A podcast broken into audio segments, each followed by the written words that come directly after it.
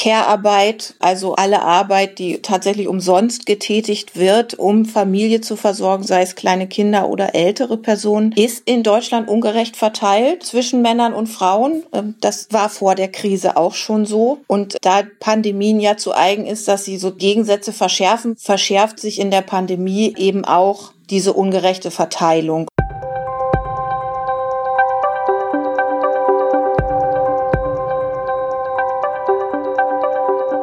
Herzlich willkommen zu einer neuen Folge von History and Politics, dem Podcast der Körber Stiftung zu Geschichte und Politik. In jeder Folge sprechen wir mit einem Gast über ein aktuelles politisches oder gesellschaftliches Thema. Dabei interessiert uns immer besonders, wie uns die Vergangenheit dabei helfen kann, Antworten auf Fragen der Gegenwart zu finden. In dieser Folge geht es um die Corona-Pandemie und darum, welche Art von gesellschaftlicher Krise sie eigentlich ausgelöst hat. Im Mittelpunkt steht die Frage, wie sich Corona auf Rollenbilder und auf das Miteinander der Geschlechter auswirkt. Dazu schauen wir in den Rückspiegel und wollen wissen, wie sich Geschlechterverhältnis und Gleichberechtigung in den letzten 100 Jahren entwickelt haben und welche Fortschritte durch die aktuelle Pandemie eigentlich auf dem Spiel stehen. Mein Name ist Gabriele Wojdelko und ich freue mich sehr, dass Sie zuhören. Seitdem die Corona-Pandemie Mitte März in der Mitte der deutschen Gesellschaft angekommen ist, wird darüber diskutiert, in welchem Maße sie soziale Gegensätze verschärft und Mängel in der Gleichberechtigung der Geschlechter offenlegt oder sogar verstärkt. Mit welcher Art von Krise haben wir es historisch betrachtet eigentlich zu tun? Wie und warum werden Geschlechterunterschiede überhaupt produziert? Und was bräuchte es, um nach Corona zu mehr Gerechtigkeit in der Lastenverteilung zwischen Frauen und Männern zu kommen? Darüber habe ich mit der Historikerin Birte Förster gesprochen, die derzeit an der Universität Bielefeld lehrt und deren Arbeitsschwerpunkte Demokratie, Geschlechter und Globalgeschichte sind. Ihr aktuelles Buch 1919 Ein Kontinent erfindet sich neu ist im vergangenen Jahr erschienen. Guten Tag, Frau Förster. Schön, dass Sie da sind. Guten Tag. Danke für die Einladung. Die Corona-Krise ist ein Angriff auf die Emanzipation. Sie könnte den Fortschritt, der mit Blick auf die Gleichberechtigung in den letzten 10 bis 15 Jahren erzielt wurde, rückgängig machen. So ungefähr das Fazit eines Berichts der Vereinten Nationen vom April, also gerade ein paar Wochen alt. Und ein zweites Zitat, die Pandemie legt nicht nur bestehende Ungleichheiten in den sozialen Möglichkeiten offen, sie verstärkt sie auch noch. Das ist eine Studie der Hans-Böckler-Stiftung, die ebenfalls vor kurzem veröffentlicht wurde. Und die nimmt Bezug auf die ungleiche Verteilung von Krisenlasten zwischen Frauen und Männern. Was kennzeichnet aus Ihrer Sicht als Historikerin die Krisensituation, die durch die Corona-Pandemie aktuell entsteht? Ja, also da muss man vielleicht zwei Ebenen ganz grundsätzlich unterscheiden. Einmal haben wir so etwas wie den Sprachgebrauch von Krise, also Krisensemantik. Was alles bezeichnen wir eigentlich als Krise? Und dann haben wir die sozialen und strukturellen Effekte von Krise. Also hat eine Krise ein Innovationspotenzial? Gibt es ein Ereignis, das Krisen auslöst? Und im Nachgang auch an Krisen, was für Nebeneffekte haben Krisen eigentlich? Und die, so der Historiker Lutz Raphael, bestimmen ganz oft den Ausgang von Krisen. Also wir haben es eigentlich nicht mit einem einzigen Ereignis zu tun, sondern mit einem ganzen Geflecht, das verschiedene Folgen auf ganz unterschiedlichen Ebenen haben kann was man natürlich als Historikerin immer erst aus der Rückschau genau erkennen kann. Und wenn Sie jetzt von diesem Geflecht sprechen, welcher Aspekt ist aus Ihrer Sicht da dominant, wenn wir auf die aktuelle Corona-Krise schauen? Also ist es der Fortschritt oder was ist es denn genau? Also erstmal müsste man vielleicht sagen, dass wir es mit einer spezifischen Form von Krise zu tun haben, nämlich das ist ja eins der Reizwörter, die Sie genannt haben. Wir haben es mit einer Pandemie zu tun. Da wissen wir aus historischer Forschung, dass Pandemien soziale Ungleichheiten verschärfen. Und ich denke, das ist etwas, was wir sowohl national als auch global im Moment beobachten können. Vielleicht in Deutschland noch nicht so massiv wie etwa in den USA, wo es ja nicht wie bei uns eine Versicherungspflicht gibt, sondern die Menschen selbst entscheiden können, ob sie überhaupt krankenversichert sind. Und man kann da sehr genau beobachten, dass zum Beispiel People of Color oder Native Americans stärker betroffen sind von Ansteckung als auch von Erkrankung. Sie haben eben gesagt, in Deutschland sei das noch nicht so extrem zu beobachten. Sie haben auch gesagt, ein Grund dafür sei die Krankenversicherung, aber es gibt ja bestimmt noch mehrere Gründe. Warum glauben Sie, dass es in Deutschland, dass die sozialen Gegensätze nicht so sehr bemerkbar sind wie in den USA zum Beispiel? Also es ist natürlich auch einfach deshalb stärker sichtbar, weil wir ja inzwischen in den USA die Schwelle von 100.000 Toten durch die Pandemie überschritten haben und wir in diesem Land diesbezüglich natürlich auch bei geringer Bevölkerungszahl, aber sehr, sehr viel besser dastehen, weil wir eine Regierung haben, die sehr umsichtig agiert hat, die den Informationsvorschuss, den wir hatten durch den Ausbruch der Pandemie in Italien genutzt hat und ja Maßnahmen ergriffen hat. Und das bedeutet natürlich auch, dass die Folgen der Ansteckung geringer sind. Es wird ja in den letzten Wochen oder seitdem wir über Corona hier diskutieren in Deutschland und auch in anderen europäischen Ländern, wird immer wieder der Vergleich gezogen zu anderen pandemischen Krisensituationen in der Vergangenheit, nicht zuletzt zur spanischen Grippe. Inwieweit ist denn eigentlich so ein historischer Bezug aus Ihrer Sicht hilfreich? Wenn es um das heute, wenn es darum geht, wie wir jetzt mit der aktuellen Corona-Pandemie umgehen sollten als Gesellschaft? Nun ja, man versucht jetzt natürlich durch die Rückschau zu überlegen, was für Maßnahmen haben eigentlich geholfen, um die Pandemie einzudämmen. Das ist ja in der Regel eines der großen Ziele.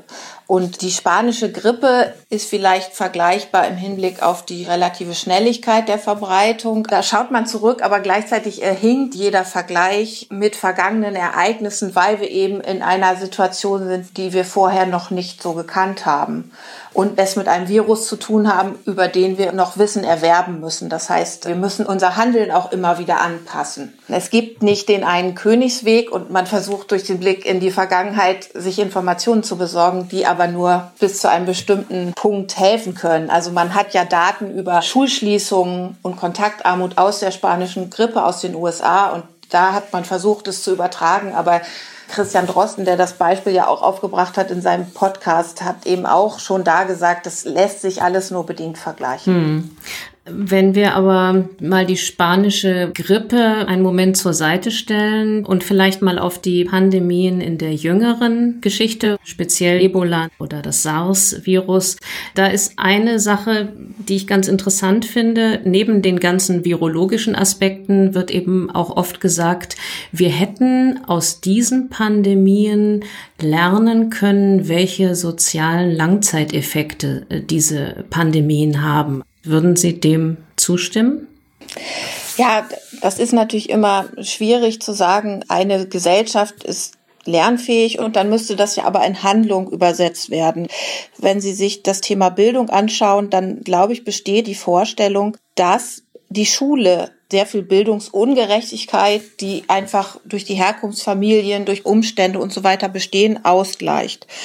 Und die Situation, dass die Schule so weiträumig als Ort ausfällt, der Unterricht geht ja weiter, aber der Ort fällt aus, die hatten wir nicht. Jetzt kann man natürlich immer sagen, wir hätten das alles besser machen können. Ich würde da vielleicht aber doch lieber den Blick in die Zukunft richten und überlegen, was können wir denn jetzt aus dieser Situation lernen und könnte die Krise vielleicht auch zu Innovation führen, was sowas wie Bildungsversorgung betrifft. Denn wir merken ja jetzt sehr deutlich, der Fernunterricht funktioniert da gut, wo Eltern die Ressourcen haben, und zwar technisch, zeitlich räumlich. Und da könnte man sich vielleicht für die Zukunft fragen, wie können wir Bildung anders gestalten? Brauchen wir vielleicht mehr Sozialarbeiterinnen und Sozialarbeiter in den Schulen? Bräuchten wir für so Notszenarien nicht auch Personen, die Kontakt direkt zu den Familien halten, was einige Lehrerinnen und Lehrer ja auch tun. Es gibt ja auch Grundschullehrerinnen, die verschicken Papierpakete an die Eltern, damit die Kinder versorgt sind. Aber all diese Bedingungen, das tun zu können, die müsste man vielleicht dann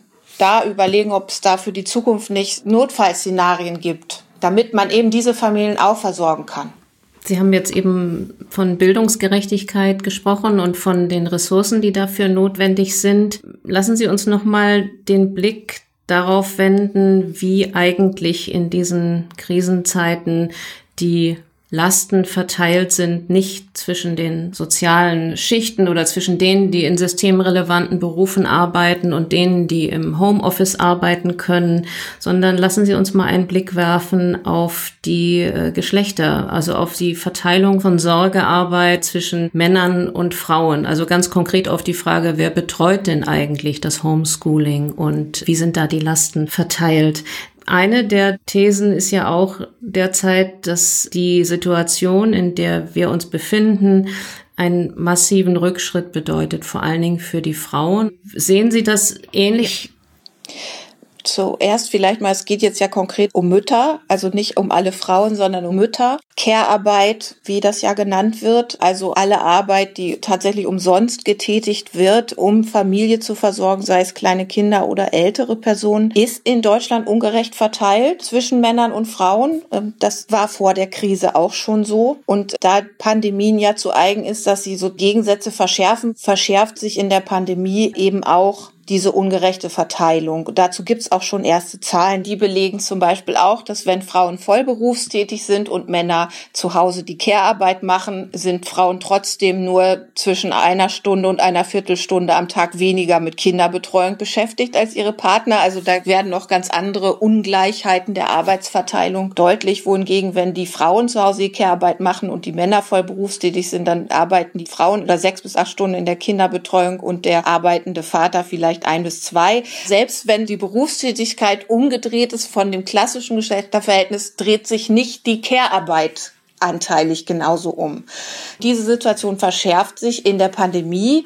Das kann man als einen Rückschritt verstehen, aber erstmal kann man daran sehen, wie das immer noch ist, trotz politischer Maßnahmen, die ja ergriffen worden sind. Frauen sind häufiger berufstätig als unsere Müttergeneration heute, auch wenn sie Kinder haben aber es ändert sich eben trotzdem wenig an der Verteilung dieser Care-Arbeit. Und da müsste man vielleicht einfach nochmal Stellschrauben anlegen, sowas wie, warum gibt es zum Beispiel diese Elternzeitmonate 14 Monate lang, wenn der Vater nur zwei macht? Man könnte man ja auch sagen, es gibt 14 Monate, wenn beide Elternteile je sieben Monate nehmen. Und wenn das nicht so ist, dann fördert der Staat dieses Modell eben auch nicht. Und gleiche Forderungen werden ja jetzt auch im Moment bei dieser Frage, gibt es jetzt ein Elterngeld während der Pandemie laut? Sie haben eben gesagt, Frauen heute sind mehr berufstätig, als das noch die Generation unserer Eltern war und sicherlich auch unserer Großeltern. Mit Blick auf diese Emanzipations- und Erwerbstätigkeitsgeschichte würde ich doch noch mal gerne ein bisschen zurückgehen würden mit Ihnen in die Geschichte. Sie beschäftigen sich ja schwerpunktmäßig unter anderem auch mit der Weimarer Republik und mit der Entstehung des Frauenwahlrechts, mit der Demokratisierungsbewegung nach 1919 oder um 1919. Und ganz oft, wenn ich an Emanzipationsgeschichte denke, dann fällt mir dieses Jahr 1919 und die Einführung des Frauenwahlrechts als eine große Zäsur ein. Und noch öfter wird gesagt, das sei ein großer Schritt mit Blick auf die Gleichberechtigung gewesen. Würden Sie das teilen oder muss man diese Einführung von Frauenwahlrecht 1919 und die Entstehung einer wirklichen Gleichberechtigung oder die Entwicklung hinsichtlich einer wirklichen Gleichberechtigung nicht doch auseinanderhalten? Ja, also vielleicht müsste man Gleichberechtigung nochmal unterteilen in sowas wie politische Gleichberechtigung. Die ist 1919 erreicht. Frauen erreichen das Wahlrecht, sie werden Staatsbürgerin, aber es gibt ja auch sowas wie die zivilrechtliche Gleichstellung. Da sind so Sachen gefragt wie, wer bestimmt über die Kinder, wer bekommt die Kinder im Scheidungsfall, wer bekommt das Sorgerecht. Frauen durften zum Beispiel in der Bundesrepublik lange Zeit nicht selbst einen Arbeitsvertrag bei einer Berufstätigkeit unterzeichnen, alleine, wenn sie verheiratet waren. Da musste der Ehemann mitentscheiden. Oder wenn Frauen größere Anschaffungen tätigen wollten zu Beginn der Bundesrepublik in den 50er Jahren, dann musste der Mann unterschreiben, dass die Waschmaschine gekauft werden konnte. Obwohl die Gleichberechtigung im Grundgesetz verankert war. Seit 1949, genau. Also immer so Verfassungsideal, Verfassungswirklichkeit. Und dann haben wir noch die ökonomische Gleichstellung, sowas wie gleicher Lohn für gleiche Arbeit. Das ist eine sehr alte Forderung, die ist im Jahr 1919 auch schon laut. Und als Marie Juchatz, das ist die SPD-Politikerin, die die erste Rede hält als Frau vor einem deutschen Parlament, das tut am 19. Februar 1919. Da sagt sie auch, wir sind eben noch nicht am Ziel. Wir haben jetzt endlich ein uns lange verwehrtes Recht, nämlich das Wahlrecht bekommen, aber wir sind nicht in der ökonomischen und rechtlichen Gleichstellung der Frau und das muss noch erreicht werden. Und das muss bis heute auch noch erreicht werden, zumindest die ökonomische Gleichstellung. Das wäre dann wieder der Bogen, den wir spannen jetzt in die aktuelle Situation, wenn wir uns die ökonomische Ungleichheit Verteilung und auch die sozusagen die ungleiche Verteilung von, Sie nennen es Care-Arbeit anschauen, dann ist eben zwischen Marie Juchatz 1919 und der Bundesrepublik im Jahr 2020 in Zeiten der Corona-Pandemie, da geht noch was, oder? Da sind wir noch nicht ganz am Ziel. Ja, also wir haben ja zum Beispiel ein Steuersystem, das Anreize schafft für Ehepaare, dass ein Partner, es kann ja auch der Mann sein, weniger verdient, dann hat der, der mehr verdient, eine steuerliche Entlastung. Mhm. Das ist zum Beispiel in Schweden ganz anders. Da haben wir eine Individualbesteuerung. Da lohnt sich Familie haben steuerlich so gut wie gar nicht, aber der Staat hat ganz stark in Kinderbetreuung investiert. Und da ist es ganz normal, dass beide Partner arbeiten und drei Kinder haben. Und das geht auch. Gesellschaftlich ist das normal. Ja, bei uns wird es ja erst langsam normal, dass eben beide Partner arbeiten, dass man die Kinder in Betreuung gibt. Aber sie können eben auch durch Steuern nochmal Anreize schaffen, dass das gar nicht attraktiv ist, dass einer zu Hause bleibt. Und wenn Sie sich sozusagen andere gesellschaftliche Entwicklungen wie Scheidungsraten anschauen, wie viele Personen alleinerziehend sind, dann ist es sozusagen auch jungen Frauen ja gar nicht anzuraten, Berufstätigkeit aufzugeben. Das ist ganz interessant. Lassen Sie uns nochmal schauen. Sie haben eben fast beiläufig gesagt, es ist erst seit einiger Zeit ja überhaupt normal, dass Frauen gleichermaßen wie Männer erwerbstätig werden. Auch da würde mich interessieren, aus deutscher Perspektive, woran liegt denn das, dass wir doch so lange an, ich nenne es jetzt mal, eher überkommenen Rollenbildern und auch einem überkommenen Familienverständnis festgehalten haben. Also oft hört man in diesem Zusammenhang auch, dass das eben stark mit der Geschichte des Nationalsozialismus und mit dem darin vermittelten Bild von Müttern und Familie zu tun habe, dass das eben auch so ein bisschen der Schatten ist, aus dem wir uns ganz lange hier in diesem Land nicht so wirklich haben befreien können. Ist da was dran? Also ich denke, ich würde den Bogen noch viel weiter zurück in die Geschichte spannen, nämlich ins 19. Jahrhundert. Um 1800 etabliert sich die Vorstellung, dass Männer und Frauen tatsächlich biologisch ganz grundsätzlich verschieden sind. Das heißt, sie sind für verschiedene Arbeitsbereiche, die Frau für das Private, die Familie, der Mann geht in die Öffentlichkeit, ist berufstätig. Das etabliert sich sehr stark ab diesem Zeitpunkt. Und zugleich haben wir die rechtliche Situation von Frauen, dass sobald sie heiraten, verschwinden sie als Rechtspersonen. Die werden durch ihren Ehemann nach außen vertreten. Die sind quasi nicht mehr sichtbar. Mhm. Und das hat langfristige Folgen, auch dadurch, dass sich im Sozialdarwinismus die Vorstellung etabliert, je mehr Frauen in der Familie tätig sein können, nicht erwerbstätig sein müssen, was im 19. Jahrhundert natürlich sehr, sehr viele Frauen sind, nämlich die in der Arbeiterschicht. Mhm. Dieses Modell, Frau bedient den Haushalt, der Mann geht arbeiten, das funktioniert ja nur ab einem bestimmten Einkommen, also vor allen Dingen im Bürgertum. Und jetzt hat man die Vorstellung, dass eine Gesellschaft, je stärker Frauen in der Hausarbeit tätig sind, dass es ein Zeichen von Zivilisiertheit ist. Das sind natürlich ganz starke Vorstellungen, die sich sehr lange durchziehen. Die ziehen sich auch in der Weimarer Republik durch. Und wir haben zwar die politische Mitbestimmung, aber trotzdem ist der Vater der Vormund der Kinder und wir haben bestimmte Besitzverhältnisse in den Ehen. In den skandinavischen Ländern ändert sich das Familienrecht zwischen den Weltkriegen. In vielen katholischen Ländern Europas und auch in Deutschland ändert sich das nicht. Mhm. Und der Nationalsozialismus hat ein sehr starkes Geschlechter Bild, äh, Vorstellung von der Frau als derjenigen, die reproduziert und der Mann eben dieser Kämpfer. Mhm.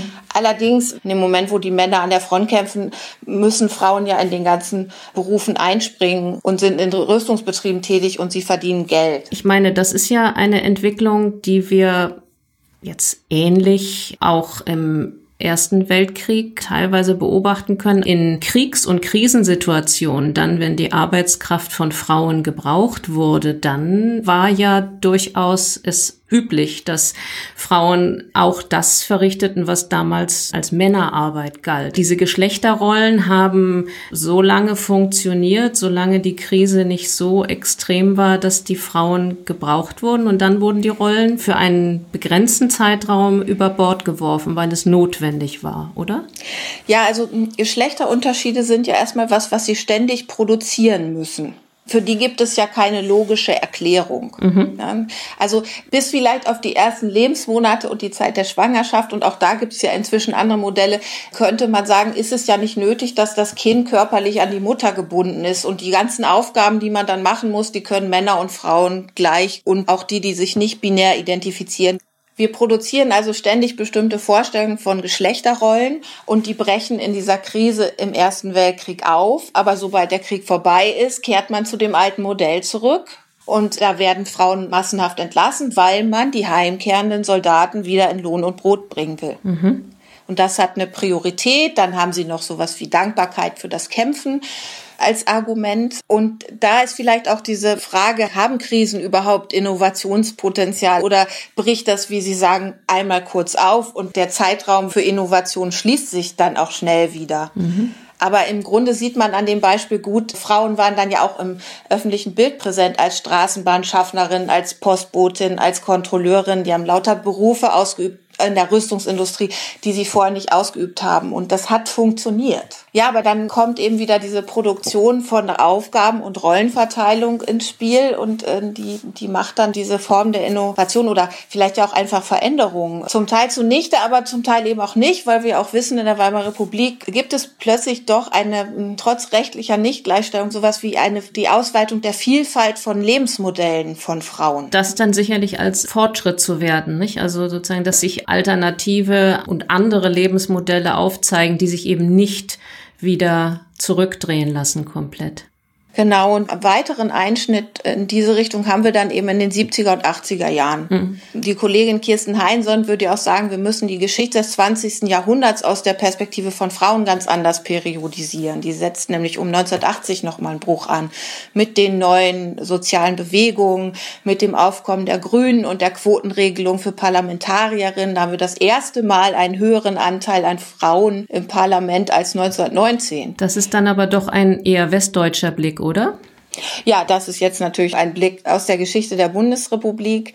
In der DDR haben wir ein ganz anderes Geschlechtermodell, was Arbeit angeht. Allerdings ist es auch da so, dass die Care-Arbeit, also diese nicht bezahlte Arbeit, hauptsächlich von Frauen geleistet wird. Nicht nur in der DDR, in allen sozialistischen Ländern bricht sozusagen die Geschlechterrollenverteilung bei der Arbeit in Ansätzen auf, auch nicht überall, auch nicht durchgängig, auch nicht was Führungspositionen angeht aber die Frauen sind erwerbstätig und machen die Familienarbeit. Genau, sie konnten eben in der DDR und auch in der Sowjetunion Traktoristin sein und haben noch die Kinder versorgt mit aller Sorgearbeit, die eben dazugehört. Ja, im Grunde hatten die zwei Jobs. Vieles davon klingt heute noch an, wenn wir darüber sprechen, dass auch eben wir in der heutigen Situation an vielen Stellen Doppel, wenn nicht Dreifachbelastungen haben bei Frauen. Jetzt haben wir, liebe Frau Förster, schon ein paar Mal über die Zukunft gesprochen. Sie haben selber erwähnt, dass Sie sich wünschen würden, dass aus dieser aktuellen Corona-Pandemie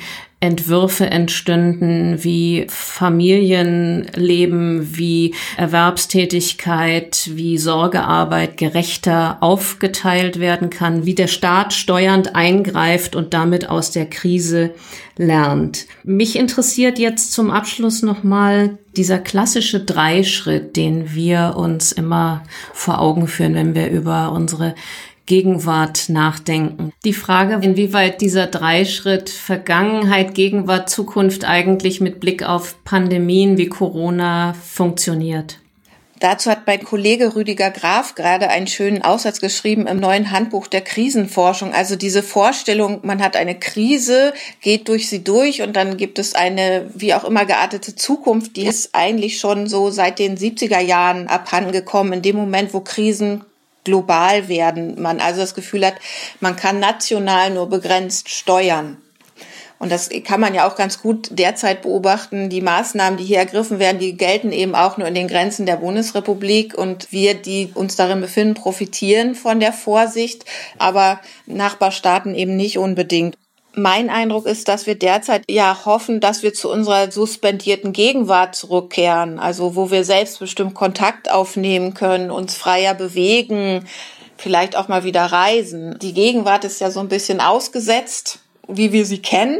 Und die Zukunft ist sehr ungewiss. Da gebe ich Ihnen auf jeden Fall recht, weil wir auch immer noch nicht genug Wissen über das Virus haben, weil wir nicht wissen, ob eine zweite Welle kommt. Wir müssen uns offensichtlich darauf vorbereiten das ist sozusagen eine sehr präsentische Krise, wo man ja auch, und das ist ja auch zum Teil das Anstrengende daran, man muss abwarten, was von Woche oder im Zwei-Wochen-Rhythmus wurden ja auch die Maßnahmen verändert, was passiert. Und man kann jetzt eben nicht, wie wir das vielleicht kennen, schon mal planen, wohin wir in den Weihnachtsurlaub fahren, sondern mhm.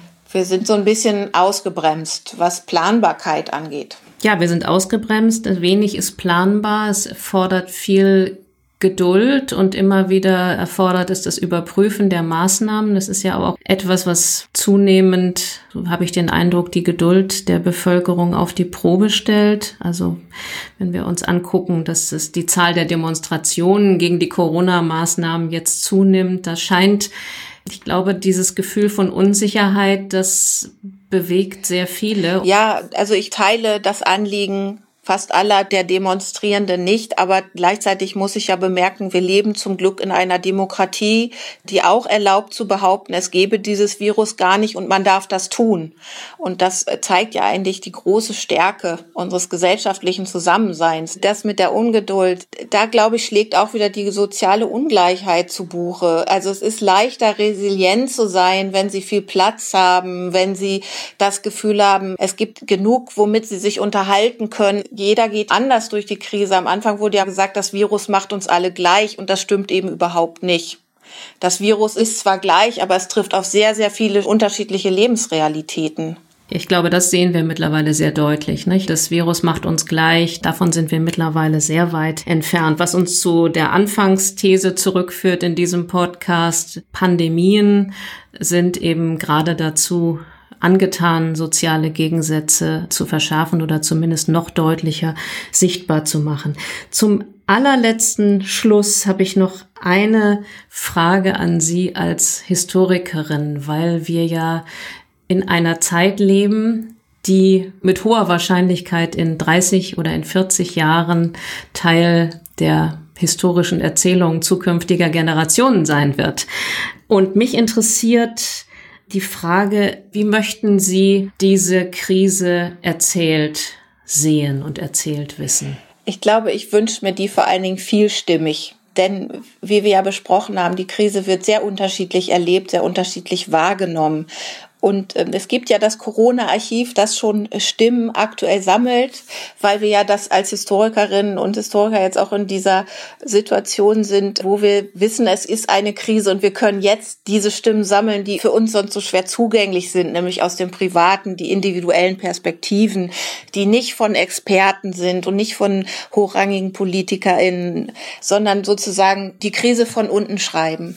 Und ich glaube, dass wir eine vielstimmige Erzählung bräuchten, die auch nicht linear ist, sondern sehr unterschiedliche Herangehensweisen für diese Krise bedeutet.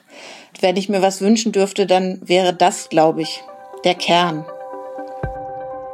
Das war's für heute mit unserem History and Politics Podcast über Geschlechterrollen und Gleichberechtigung in Zeiten der Krise mit Birte Förster. Ihr aktuelles Buch über Umbrüche in Deutschland und Europa im Jahr 1919 ist im Buchhandel erhältlich. Als Beitrag zum vielstimmigen Erzählen über Corona, das sich Birte Förster am Ende dieses Podcasts wünscht, hat die Körperstiftung im April und Mai übrigens gemeinsam mit dem Corona-Archiv Kinder und Jugendliche dazu aufgerufen, über ihren Alltag in der Corona-Krise zu berichten. Informationen zu der Mitmachaktion und zum Corona-Archiv finden Sie auf der Website der Körperstiftung. Dort finden Sie natürlich auch alles weitere zu unserer Arbeit im Bereich Geschichte und Politik und alle weiteren Folgen unseres History and Politics Podcasts. Für heute verabschiede ich mich, ich sage Tschüss und würde mich freuen, wenn Sie beim nächsten Mal wieder reinhören würden, wenn wir fragen, wie die Geschichte die Gegenwart prägt.